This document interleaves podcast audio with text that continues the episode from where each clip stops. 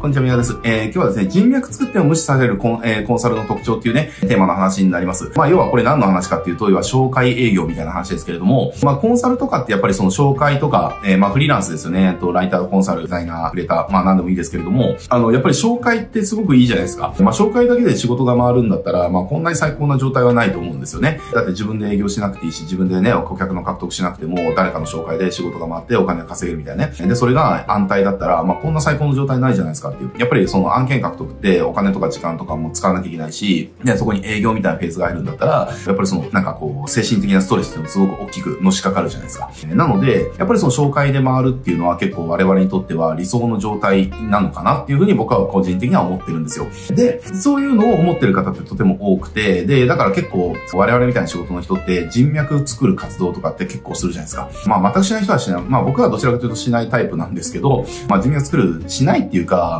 僕はあの初対面の人と話すのがすごく苦手なので、なんかその人脈作るなんかそのコミュニティとかに行くのがすごく苦手なんですよねっていう。まあこれ僕の性格的な問題ですけれども、めちゃくちゃ人見知りだし、仲良くなるまでの、なんかね、無意識で僕壁作っちゃうんですよね、人間関係って。まあ慣れてきたらね、大丈夫なんだけれども、やっぱね、その、慣れるっていうところまでが、その仲良くなるまでっていうのは僕にとってはすごく大変なことで、ストレスがかかることなので、苦手なので、なので、まあ僕は好んでやっていかないんだけれども、でもやっぱり紹介とかってね、起きるとすごく楽ですよね。仕事があの、無条件で取れるからっていう。だからね、多くの方がその人脈するためになんかコミュニティ行ったりだとか、なんとかの会行ったりだとか、経営者団体行ったりだとか、ね、なんかそういったコミュニティ入って、なんかゴニョゴニョやったりだとか、まあいろいろすると思うんですよ。で、いろいろするんだけれども、えー、やっぱりそこで、すごくこれって残酷なんだけれども、二極化するんですよね。いろんな人から声がかかる人もいれば、全く声かかんない人。えー、これね、残酷ながらめちゃくちゃ二極化するんですよ。なんだろうな、こう、マッチングのその男女のお見合いみたいな中で、なんだろうな、もう男子全員が群がる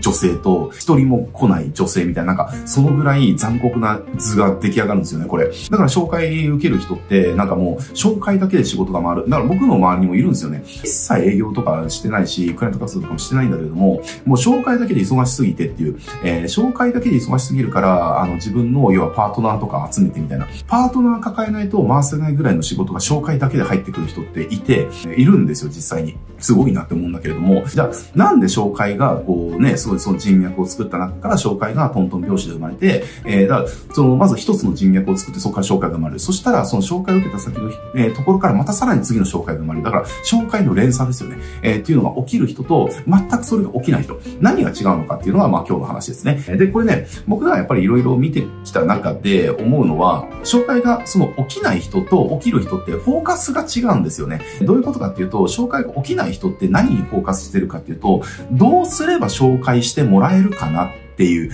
ことを考えてるんですよねっていう。これ自体がそもそもズレを引き起こしてる。なぜならこれね、冷静に考えてる自分が、えー、と、要は紹介する側の時を考えてほしいんですよ。自分が、じゃあ誰かを紹介する。まあそういった経験があるかないかわかんないけれど、まあ人生においてなんか一度や二度はあると思うんですよね。紹介っていうのは。え、だ例えば我々みたいな業界であれば、僕もたまにあります。え、例えば自分のお客さんでこういうことに困ってるとか、こういったことを相談受けてる。え、で、それに対して僕は専門分野じゃないとか、え、今手が空いてなくて手伝うことができないとか、えー、っていう時あるんですよ。でも自分のお客さんだからやっぱりそこはサポートしたいし、うまくいってもらいたいっていうのがあるから、えー、じゃあどうするかって言ったら、その時に紹介するんですよね。で、紹介するの誰かっていうと、その人が困ってることとか、抱えてる課題とかを解決できる人間っていうのが僕の頭の中でパッて浮かんだら、あ、あの人だったらいいかもしれないっていうところで、ね、これあの別に確約できることなんでもないし、あの、もちろんね、これ別に仕事するしないっていうのはあの自由だけれども、僕の知人でこういったことやってる人がいるから、あの、ちょっと紹介しましょうかっていう、そういうことを言うんですよねっていう。紹介ってそもそもこういうことなんですよ。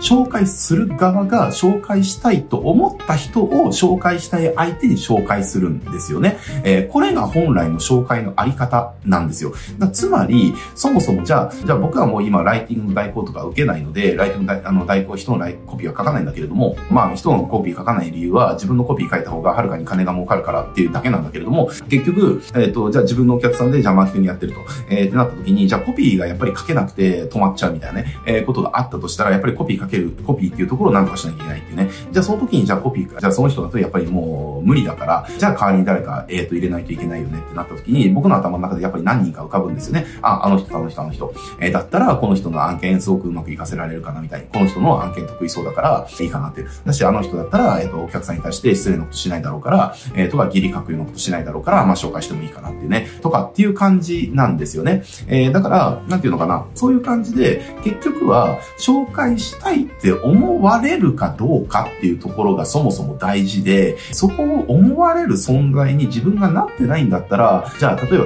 こういうことを言ったら紹介してもらえるよとかってことはそもそも意味ないじゃんっていう話なんですこれ通じます。これわかりますよね？まあ通じてほしいんだけれども、えー、だから例えばあなたがじゃあ誰かを紹介するってなった時に、じゃあなんだろうな、じゃあ例えばあなたがこうね、じゃあじゃあ人事コンサルをやってて、じゃあそこでまあ人事コンサル入った時に、ちょっとこの会社人事評価ちゃんと作り直さなきゃいけないみたいなね、えー、課題に直面したと。だから、で、ただ、ただ私はそのマネジメント系の人事コンサルだから、人事評価っていうところまでは、えそこまで専門性がないと。だからじゃあこれ人事評価で、えっ、ー、と、じゃあね、やれる人人をじゃあちょっと紹介しようってなった時に、じゃあ誰が頭に浮かびますかっていう。えー、あの人だったらちゃんと価値を提供できるだろうって、あなたが思えた人を紹介しますよねっていう。そこはじゃあ例えばなんかこういう条件をあのやるから、だからぜひ紹介してくださいみたいな、なんかそういう人じゃなくて、えー、この人だったら私のお客さんに最高の結果を提供でき、してくれるだろうって。それはスキルであったりとか人間性であったりとか、そういったもろもろすべてですね。もろもろすべて合算した時に、えー、最高の人っていうのを、が思い浮かんで、その人を紹介するじゃないですかって話なんですよ。だから、そもそも紹介をされたいんだったら、紹介を、えっ、ー、と、要は、紹介をする側が、その紹介をしようってなった時に、思い浮かぶような人にあなたがならなきゃ、そもそも紹介なんか起きないよっていう話ですね。えー、なんかやっぱり世の中、なんか、こういうテクニックを使えば紹介の連鎖が生まれるよとかね、えー、なんかそういったことを言ってること多いけれども、でもそんなことで紹介なんか起きないからっていう話なんですよ。だって紹介したくないじゃん。だ例えば人間性が終わってる人なんか絶対紹介しないですよねっていう。とか、だし、スキルがない人を紹紹介なんか絶対しないですよねって話ですよね。とかね。あとはそのクライアントさんに不義理を働くような人とかは絶対紹介しないですよねって話ですよね。時間を守らない傾向があるだとかね。なんか例えばすごくごますってくるような感じがするだとか、なんかそういった感じとか、まあないじゃないですか。紹介なんか絶対しないじゃないですか。だって危ないから。しかもだって紹介した責任っていうのもやっぱり発生してくるから、それで変な人紹介しちゃって、じゃあそれやりましょうってなった時に、なんか途中でバックれられるみたいな、ね、ことがあったら絶対ないですよねっていう。僕の会社もね、やっぱりね、それで痛い目見たことすごくあるんですよ。ね、なんかこう、ライターさんを、要は、うちのお客さんに紹介したら、で、なんかうまくやってんのかなって思ったら、えある日クライアントから連絡あって、あの、何さんちょっと連絡取れないんですけど、みたいな。ちょっと連絡ね、宮さんのところで取れますかみたいな、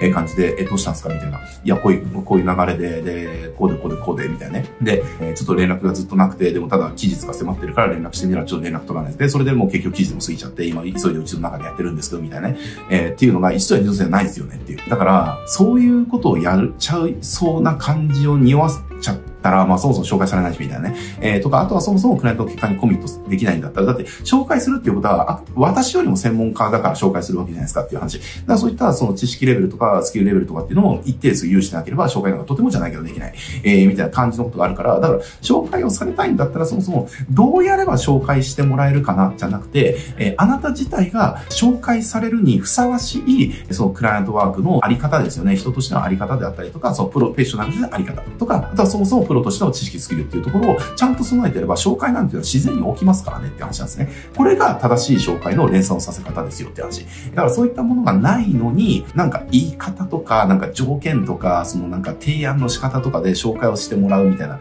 なんかね、そこにフォーカスしちゃってるからそもそも紹介が起きないんですよって話ですね。だからこれをやっぱね、あの、紹介っていうところをこう狙ってるんであれば、やっぱりこう、受け入れなきゃいけませんよねって話ですね。なので、あの、そんな感じで、あの、紹介がね、えー、狙ってるけどもなかなか紹介されないとかってていう場合は、大抵どっちかですね。人間、まあこれに、別にその人間性でその人間としてなんか人として終わってるとかっていう話なんですけど、そのプロフェッショナルとして、えっ、ー、と、プロとして関われるっていう部分での人間性ですよ。えー、例えば期日を守るだとか、えっ、ー、と、レスポンスが早いだとか、あとはその、成果物がちゃんとしてるだとかね。とか、あとはそのちゃんとクライアントを導くためのその、の、要はアドバイスとか提案とかそういったことがちゃんとできてるだとか、そうした部分ですよ。あとはそのクライアントさんに、その、なんだろうな、なんかこう、マウント取らないだとか、えー、なんかそういったところもあるしね。で、かつあとはちゃんとスキルがあるっていうね。えー、今回は結局伴ってれば、紹介なんかそのうち勝手に生まれますんで、えー、なんか紹介って別に狙ってね、してもらうものじゃなくて、こっちがしてもらいたいんだったら、してもらえる自分になれば、勝手に紹介なんかそのうち起きますっていう、っていうことですね。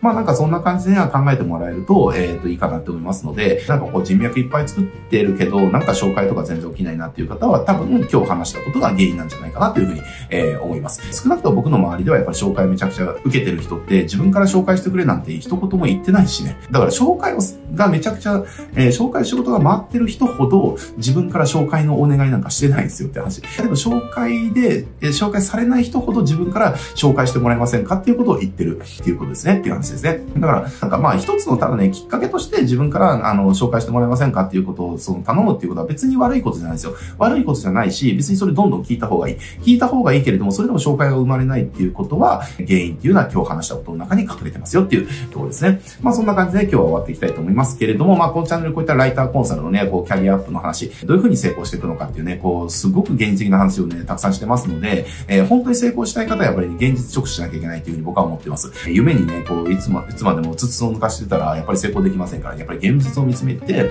で、そう、現実の中でどうやって、あの、何をやっていくのかっていうところね、やっぱりここをクリアしていかないと、やっぱり成功ってできないじゃないですかって話。なので、ね、まあそういった、あの、地に足つけて本当に成功したよっていう方にとって、えー、役立つ動画っていうのを僕は発信してますのでね、ぜひあの、チャンネル登録して他の動画をね、チェックしてみてもらえたら嬉しいです。はい、じゃあ今日これで終わります。ご視聴あります。